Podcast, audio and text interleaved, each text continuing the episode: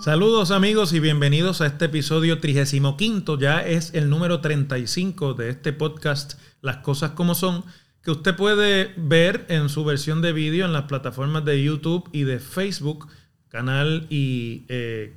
grupo de Facebook Profesor Ángel Rosa, y también escuchar en su versión de audio en las principales plataformas de audio podcasting, Google Podcast, Apple Podcast, Spotify y también Amazon. Pero bueno, esta semana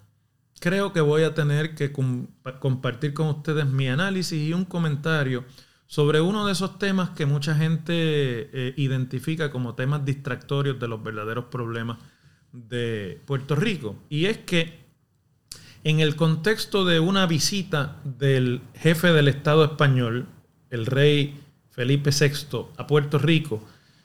en virtud de participar de actos de la celebración del quinto centenario de la fundación de la ciudad capital, San Juan, eh, un grupo denominado por, sus, eh, por, los que reclamaron la responsabilidad como las Fuerzas Libertarias de Boriquén, decidieron derribar eh, en horas de la madrugada, casi ya de la mañana del lunes 24, eh, la estatua del conquistador y colonizador de Puerto Rico, Juan Ponce de León, que eh, está en una de las plazas, la Plaza San José de la vieja ciudad. Todo esto generó una discusión y una polémica que va desde los temas políticos actuales hasta la validez de movimientos que como este en el mundo entero reclaman que se corrija este, eh, estos homenajes que se le han hecho a personajes que luego la historia revela como contradictorios o como que participaron en, en actos que son indeseables para los parámetros de nuestros tiempos. Y de ambas cosas quisiera yo conversar con ustedes en, la, en, en este podcast. Yo creo que en, en términos generales, uno tiene que ser cuidadoso en la forma en la que analiza estos acontecimientos. Yo he escuchado muchos, muchos, muchos comentarios en Puerto Rico, desde llamar vándalos, títeres eh, y cosas peores a los que perpetraron este acto, que puedo entender porque es un acto fuera de la ley y fuera del orden, eh, hasta personas que utilizando argumentos históricos equivocados, defienden la acción. Y por eso quiero hoy discutir un poco más profundamente el tema. Estamos en el siglo XXI. Es natural que ante el paso de otro siglo, eh, muchos de los eventos de la historia se remiren, se revisiten y sean el objeto de análisis a base de documentación y conocimiento que va apareciendo a lo largo del tiempo. Y que con ello se descubran detalles de acontecimientos históricos que fueron contados en la historia de forma distinta, porque una de las cosas que tiene la historia es que la cuentan siempre los que dominan el momento. Nunca la cuentan, o si la cuentan no llega a los registros, aquellos que han sido víctimas de la rueda de la historia. Entonces, desde ese punto de vista, Puerto Rico no es nuevo en esto. De hecho, Puerto Rico llega tarde al movimiento internacional que se ha dado eh, pidiendo y reclamando la remoción de estatuas, monumentos, memoriales, eh, a nombre de conquistadores, de héroes de guerra eh, e inclusive de personas más contemporáneas. Por ejemplo, en los Estados Unidos, en los pasados años se ha dado un movimiento reclamando que se remuevan los monumentos erigidos a los héroes del ejército confederado del sur en la guerra civil, el ejército esclavista, alrededor, por ejemplo, de la figura del general Lee. Hay toda una discusión en cuanto a, la remoción de los monumentos que, por el sur de los Estados Unidos existen en su memoria. Lo mismo ocurre en Europa y en Estados Unidos con la figura eh, de Cristóbal Colón, también en América Latina, que es quizás la figura más polémica de todas las que están sometidas a este revisionismo. Y se reclama, por ejemplo, en Barcelona, que se remueva la icónica estatua del navegante genovés, que, que, preside, por así decirlo, eh, pues el paseo de esa ciudad. Yo creo que uno tiene que entender esos reclamos y, no se pueden condenar desde el punto de vista de que la historia es como es y que no se puede. Hay que entender los argumentos que hay aquí y hay que también hacer un esfuerzo por aceptar algunos de esos eh, argumentos. Lo que pasa es que me parece que en el caso de Puerto Rico se escogió una estrategia distinta por quienes hayan decidido que esta era la manera de expresar su sentir, que en ese sentido abonó al fracaso de la protesta. La protesta ha tenido el repudio de la inmensa mayoría de la opinión pública y de hecho sirvió básicamente para poner en el radar de muchos de los ciudadanos del país la visita del rey que había pasado un tanto inadvertida eh, desde los medios de comunicación para muchos sectores eh, en Puerto Rico. Pero el hecho de que se derribó sin haber detrás de eso un movimiento que lo reclamara, sin haber ni siquiera hecho un esfuerzo oficialmente para que por medio de los canales que existen se puedan revisar cosas como esta. No estoy diciendo yo que hubiese sido exitosa la remoción de la estatua, pero cuando menos hubiese tenido una justificación la acción que luego se vio como una acción vandálica, pues eso hizo obviamente que se le restara eh, alguna validez a la protesta. Y yo creo que en ese sentido,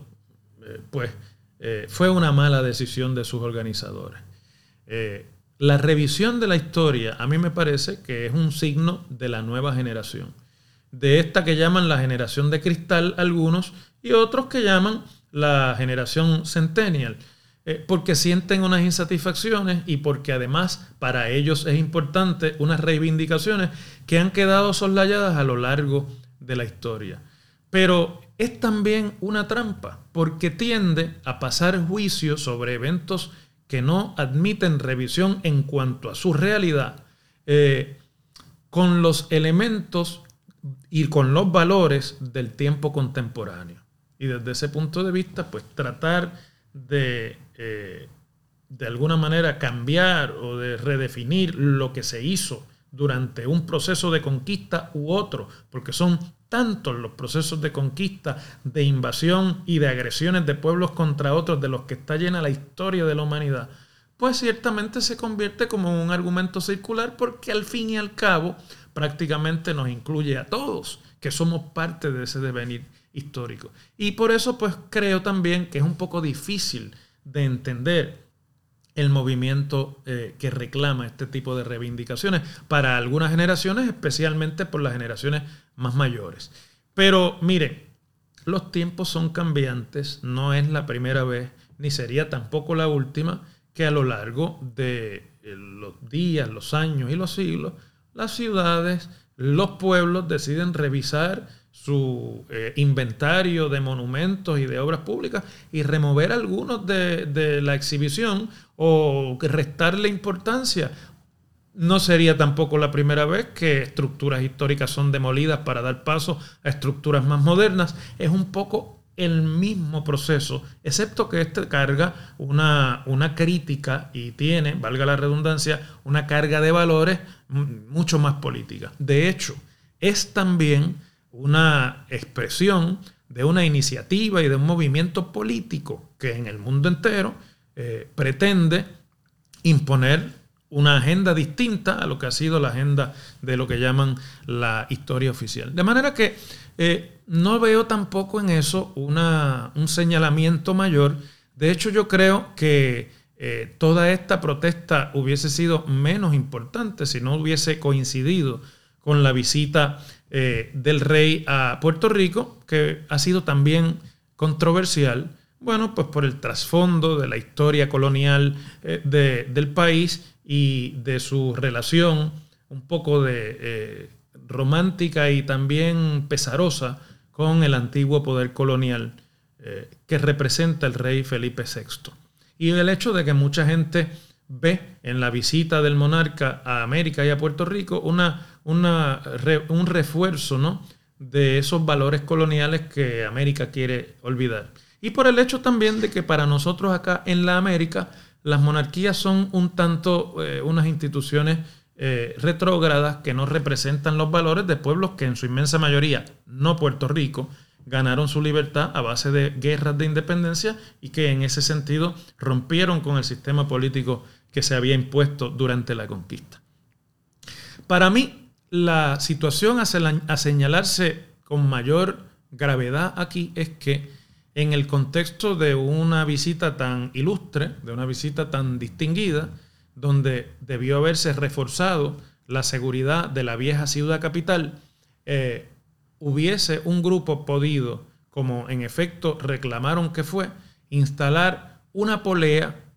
casi a las 5 de la mañana, en horas en que ya está a punto de comenzar la actividad del día, eh, alar un monumento y derribarlo. Eso plantea un asunto de seguridad que no es solamente de la ciudad capital, sino de Puerto Rico entero y de, todo el contexto en el que eh, se da la aglomeración de población en la zona metropolitana, donde hay el mayor problema de seguridad. ¿Cómo es que en vísperas de lo que se advertía como la más importante celebración eh, dentro de las efemérides por el quinto centenario de San Juan, no se previó que con una visita del rey, grupos que pudieran estar en contra de lo que representa la figura del rey o de lo que representó la conquista española y la posterior colonización, no aprovecharían el momento para manifestarse y no se reforzó la vigilancia en lugares donde iba a transcurrir en efecto la visita real. Bueno, desde ese punto de vista, este incidente se ha convertido en el gran papelón del periodo y de la visita. Y pienso que es algo que se debiera reflexionar porque demuestra lo vulnerable y lo en pañales que está la seguridad eh, en la ciudad capital. El hecho de que esto ocurrió prácticamente en los albores del día y que si no es porque un sacerdote cercano de una de las iglesias eh, aledañas al lugar llamó a la policía, nunca se hubiesen enterado las autoridades de que eso ocurrió allí en un área fácilmente vigilable, eh, que está además formada en cuadrantes perfectos casi, como las viejas ciudades españolas, y que hubiese sido fácil de mantener en su vigilancia. Para mí, esa es la preocupación mayor porque acusa un problema más allá del incidente de la estatua de Ponce de León dentro del contexto de la visita real. La historia la van escribiendo los pueblos. Son eh, eh, eventos y son relatos que están sometidos a revisión y que están sometidos a interpretaciones distintas. A revisión cuando se descubren detalles, documentos y pruebas que nos permiten cambiar lo que había sido hasta ese momento la historia y elementos de juicio que van cambiando el valor que le damos los seres humanos a cada instante y a cada suceso de la historia. Eso no nos debe preocupar, no nos debe escandalizar es una iniciativa, en este caso política, así que se da con la oposición natural que existe dentro del ambiente político y ciertamente, quién sabe cómo será el valor que le den las próximas generaciones a los, eventos históricos con los que hemos crecido los de mi generación. Y eso ni nos debe asustar, ni nos debe preocupar, ni nos debe llevar a señalar a nadie. Si usted se opone, opóngase con argumentos. Si a usted le parece que eh, no se deben seguir iniciativas como esa, no las sigan. Pero claro está, eso sí, vamos a procurar que en, el en, el, en la necesidad que tenemos de compartir todos en la misma sociedad, haya el respeto adecuado por las estructuras públicas, haya también el respeto adecuado por los que defienden ideas distintas a las nuestras, que puedan reclamar eh, cambios eh, a lo que hoy día es nuestra sociedad. Y vamos sobre todo a prepararnos porque los tiempos que nos ha tocado vivir son tiempos de dificultad y los tiempos de dificultad traen grandes cambios en el comportamiento de la humanidad. Eso era todo lo que quería decirles sobre este incidente eh, que ha llamado tanto la atención, no solamente en Puerto Rico, sino internacionalmente. Les agradezco, como siempre, la sintonía a este podcast y los espero en la próxima semana.